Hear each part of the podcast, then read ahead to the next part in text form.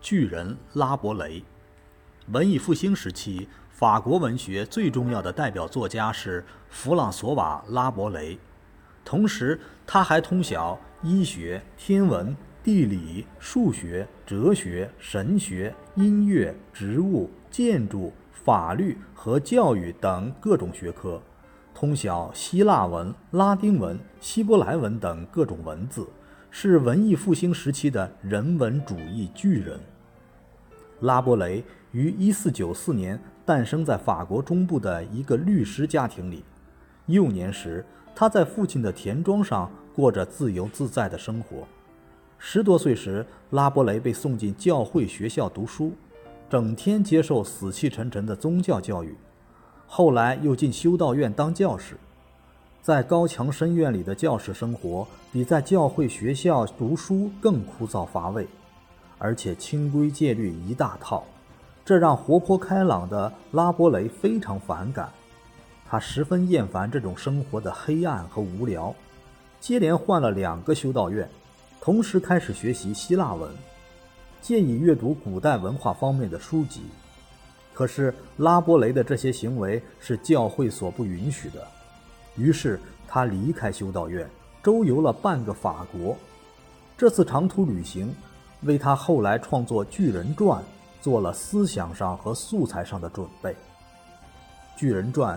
共分为五部，从1534年至1564年陆续出版。这是一幅反映16世纪上半期法国封建社会的巨幅画卷，内容极为丰富。主要内容是叙述巨人卡冈都亚和他的儿子庞大固埃打败侵略者，建造德连美修道院。以及王子与伙伴出游寻找神瓶的故事。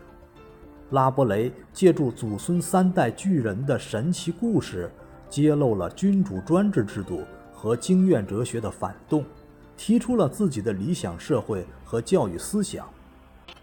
拉伯雷的理想国便是德连美修道院，这里的公民享有高度的民主和自由，想干什么就干什么。